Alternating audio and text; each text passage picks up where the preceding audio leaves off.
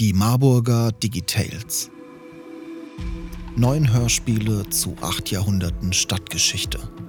Die Waggonhalle Marburg produziert in Zusammenarbeit mit dem Werkraum 56 und der Universitätsstadt Marburg neun Hörspiele zum Jubiläumsjahr Marburg 800. Acht Hörspiele sind acht Jahrhunderten Marburger Stadtgeschichte zugeordnet. Ein Hörspiel beschäftigt sich, mehr oder weniger, mit der Gründungsgeschichte der Stadt Marburg. Die Texte wurden von in Marburg tätigen Künstlerinnen und Künstlern geschrieben und im Werkraum 56 mit einer Vielzahl an Sprecherinnen und Sprechern realisiert. Die entstandenen Formate sind vielfältig. Ob Radio Persiflage, Poesie, True Crime oder Science Fiction. Keilerei in der Lutherkirche von Gesa Cordes.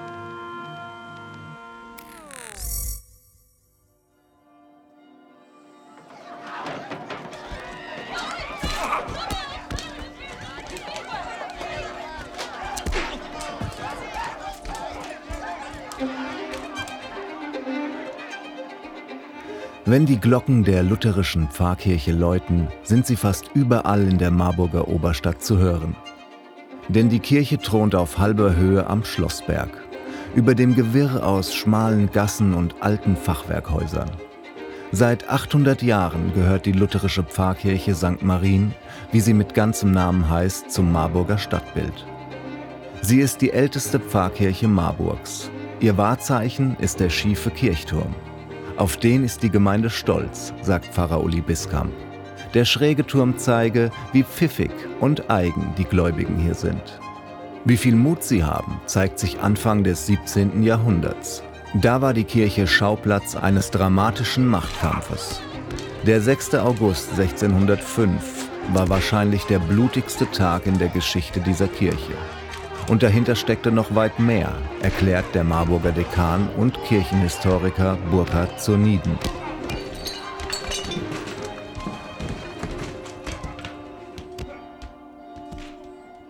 Das war eine Revolution gegenüber einem Fürsten, der versucht, eine Monarchie einzuführen, der versucht, einen straffen, von oben gesteuerten, modernen Staat einzuführen. Und da haben sich lokale Kräfte widersetzt. Man kann das als Revolution, als bürgerliche Revolution bezeichnen. Sie war nur chancenlos, chancenlos, chancenlos, chancenlos, chancenlos.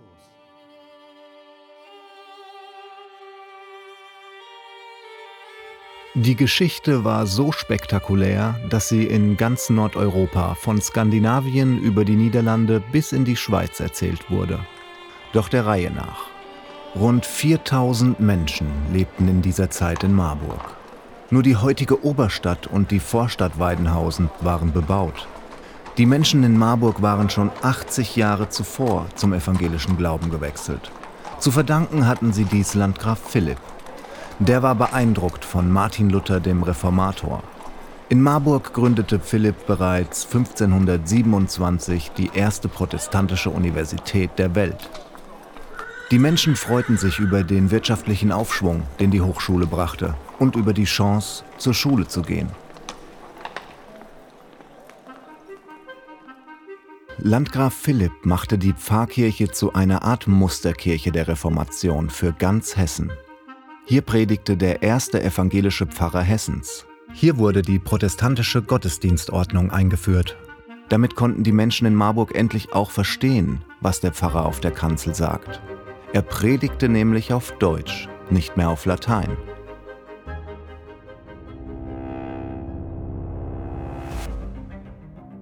Allerdings gab es unter den Protestanten zwei Strömungen, die von Luther geprägten Lutheraner und die aus der Schweiz kommenden Reformierten. Und Marburg war lutherisch. Anfang des 17. Jahrhunderts kam jedoch Landgraf Moritz an die Macht. Man nannte ihn Moritz der Gelehrte, weil er sehr gebildet war komponierte und neun Sprachen sprach. Der Landgraf war aber zum reformierten Glauben übergetreten. Und diesen Glauben wollte er auch in Marburg durchsetzen. Verbesserungspunkte nannte er das. Und im Sommer 1605 sollten diese auch in Marburg durchgesetzt werden. Die Stimmung in der Stadt war vorher sehr kritisch gegenüber dem Kasseler Einsatz. Aber der Kasseler Landgraf Moritz hatte gleichzeitig eine ganz tiefe Überzeugung von Bildung und von Argumenten. Und so ist er hier aufgetreten und hat überall da Glauben und Zustimmung gefunden, wo die Menschen von ihm abhängig waren. Die Oberstufenschüler waren von seinen Stipendien abhängig, die haben ihm nicht widersprochen. Die Professoren wollten ihre Lehrstühle behalten und haben ihm nicht widersprochen, waren sozusagen bereit, das Neue in Kauf zu nehmen, weil sie auch zu den Gewinnern der Veränderung gehört haben. Das galt allerdings nicht für die einfachen Bürgerinnen und Bürger, die Handwerker, Bauern und Kaufleute. Sie lehnten die Ideen des neuen Landgrafen ab. Die Zünfte forderten, dass ihre abgesetzten Pfarrer wieder predigen dürfen. Sie wollten lieber sterben, als von der bisherigen Lehre abzuweichen. Und beide Seiten, sowohl die lutherischen als auch die reformierten Geschichtsschreiber, berichteten vom 6. August 1605. Das war der Tag, als einer der neuen Theologen die neuen Regeln im Gottesdienst erklären, einführen und durchsetzen wollte. Im Auftrag des Landgrafen. Dekan Zoniden erzählt. Stellen Sie sich vor, wir sitzen so in den vorderen Reihen und wir spüren die Anspannung in der Gemeinde. Die Frauen sitzen auf der einen Seite, die Männer sitzen auf der anderen Seite und vorne predigt einer von den fremden neuen nordhessischen Predigern. Und das ist für uns heute ganz fremd, aber was wir doch spüren ist, er predigt eigentlich was Friedliches. Er fordert nämlich auf, sich künftig nicht mehr zu streiten, sondern ganz einfach und ganz klar nur dem zu folgen, was auch in der Bibel steht. Mit einer gewissen routinierten professionellen Leutseligkeit war also für Selbstverständlichkeiten. So könnte man es denken, wenn man nicht zu den Marburgerinnen und Marburgern gehört, die das hören und genau wissen, was damit gemeint ist, nämlich die Form, wie wir und unsere Mütter und Väter den Gottesdienst gefeiert haben, soll künftig von einem Fürsten verboten werden, der doch eigentlich gar kein Recht hat, uns sowas zu verbieten. Und wenn wir dem folgen, dann werden wir auch in anderen Bereichen folgen müssen. Dann wird er weitere Steuern auflegen, er wird Militär nach Marburg legen, er wird unseren Stadtrat faktisch entmachten, er wird die Zünfte an den Rand drängen, er wird fremde Industrie in das Land holen. Wir haben eigentlich auf diesem Weg nur unsere Identität zu riskieren und unseren Wohlstand zu riskieren. Da sind wir dagegen, dagegen, dagegen, dagegen, dagegen. Oben auf der Empore sitzen die Professoren und die Geistlichen, eine Delegation des Landgrafen, unten die Marburgerinnen und Marburger. Und die proben den Aufstand.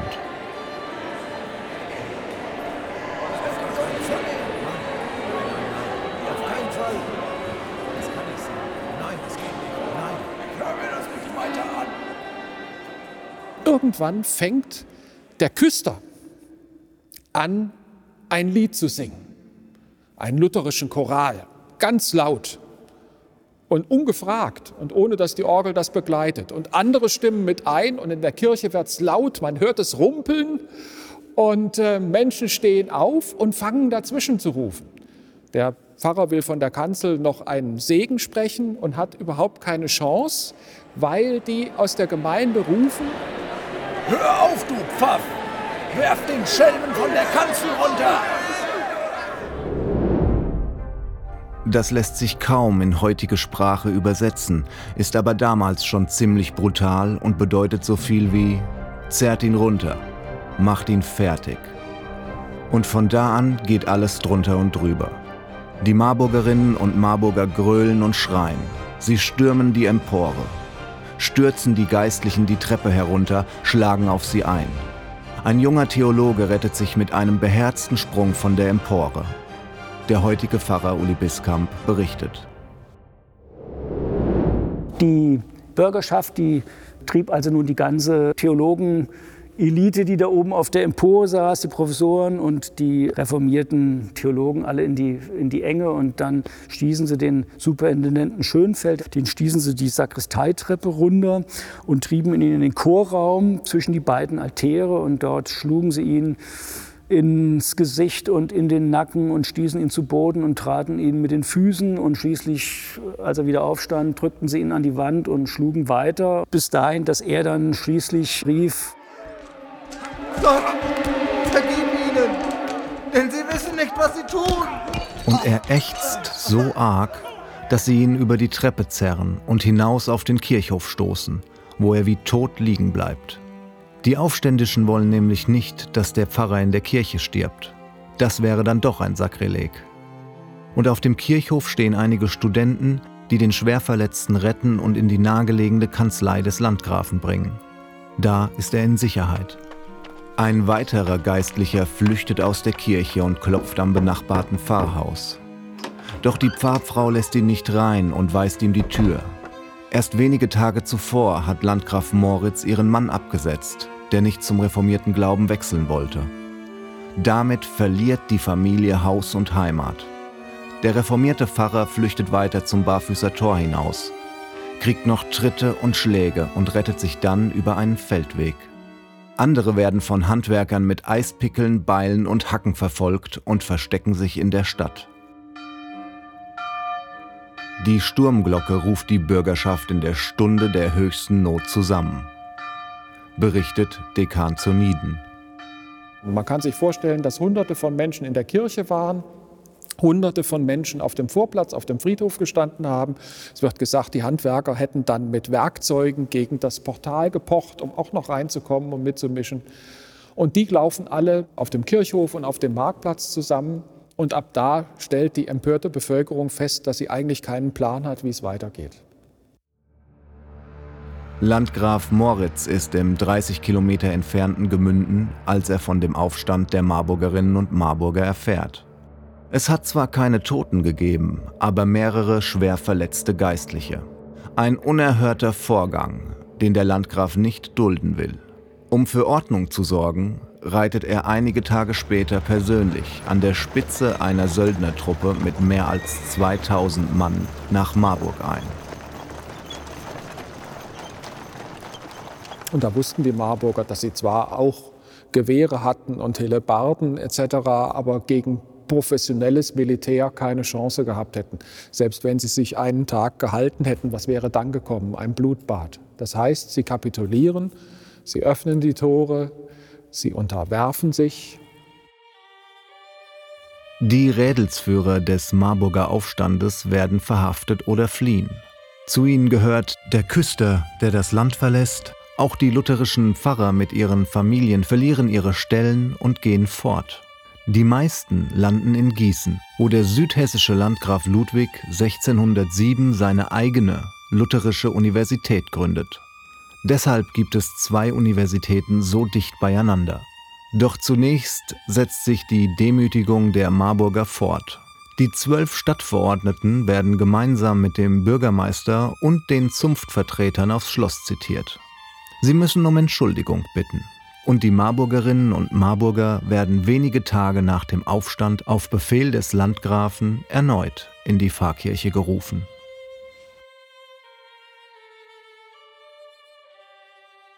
Dieselben Menschen in derselben Kirche mit denselben Predigern, die ihre Wunden verbunden hatten. Man muss sich das auch richtig theatralisch vorstellen. Die trugen dann eben den Arm in Schlinge und die Platzwunden am Kopf. Und es gibt wieder eine Predigt. Und es gibt eine Ansprache des Landgrafen, der sagt, wie enttäuscht er wäre, dass seine Untertanen sich gegenüber seiner väterlichen Zuwendung so widersetzt hätten. Und dann für uns heute ein ganz schräges Argument, dass sie diesen Aufstand auch gerade am Todestag seiner Mutter gemacht hätten, würde ihn tief verletzen. Und die Marburger sind ganz ruhig, weil sie wissen, wie die Machtverhältnisse sind. Das Kasseler Militär ist ja in der Stadt.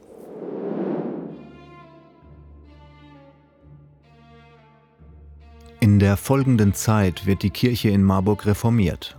Und die einst so farbenfrohe Pfarrkirche sieht bald völlig anders aus. Ohnmächtig müssen die Marburger erleben, wie die mittelalterlichen Altäre zerschlagen werden, die bunten Bilder werden übermalt und selbst das goldene Triumphkreuz über dem Altar wird auf den Kirchhof geschmissen und verbrannt. Bildersturm nannte man das. Noch heute sieht man Beilhiebe an den Kirchenwänden an den Stellen, wo Fresken abgeschlagen wurden. Das war bitter für die Marburger Bürger, die gerade diese Kirche ja selbst aufgebaut hatten.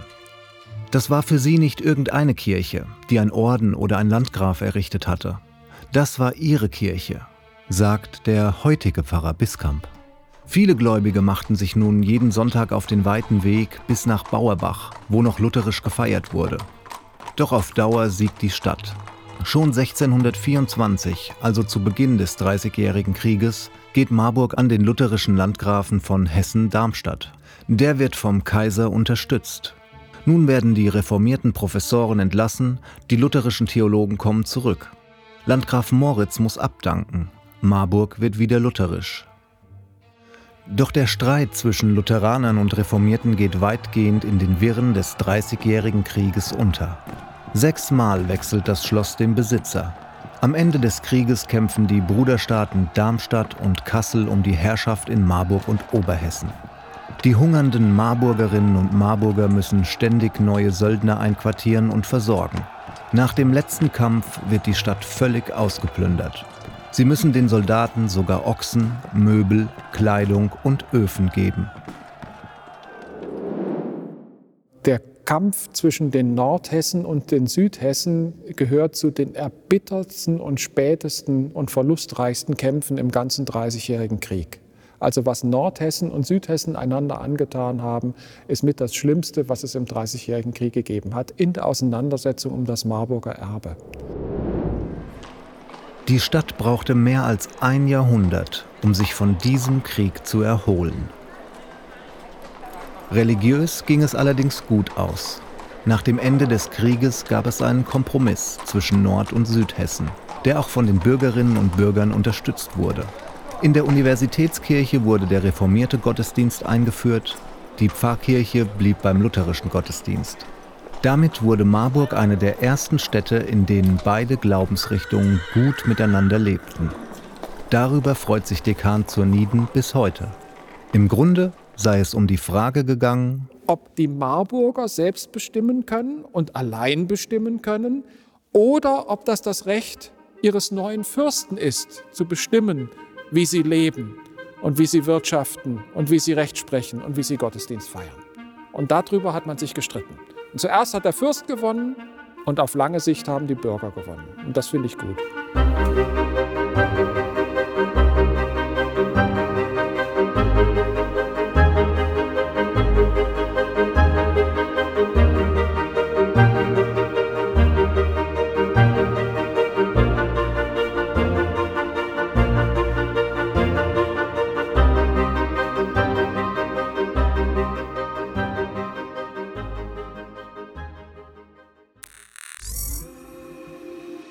Marburger Digitales wurden gefördert von der Universitätsstadt Marburg Fachdienst Kultur und Kulturgemeinschaften Neustart Kultur, die Beauftragte der Bundesregierung für Kultur und Medien, Kulturstiftung der Länder aufgrund eines Beschlusses des Deutschen Bundestages.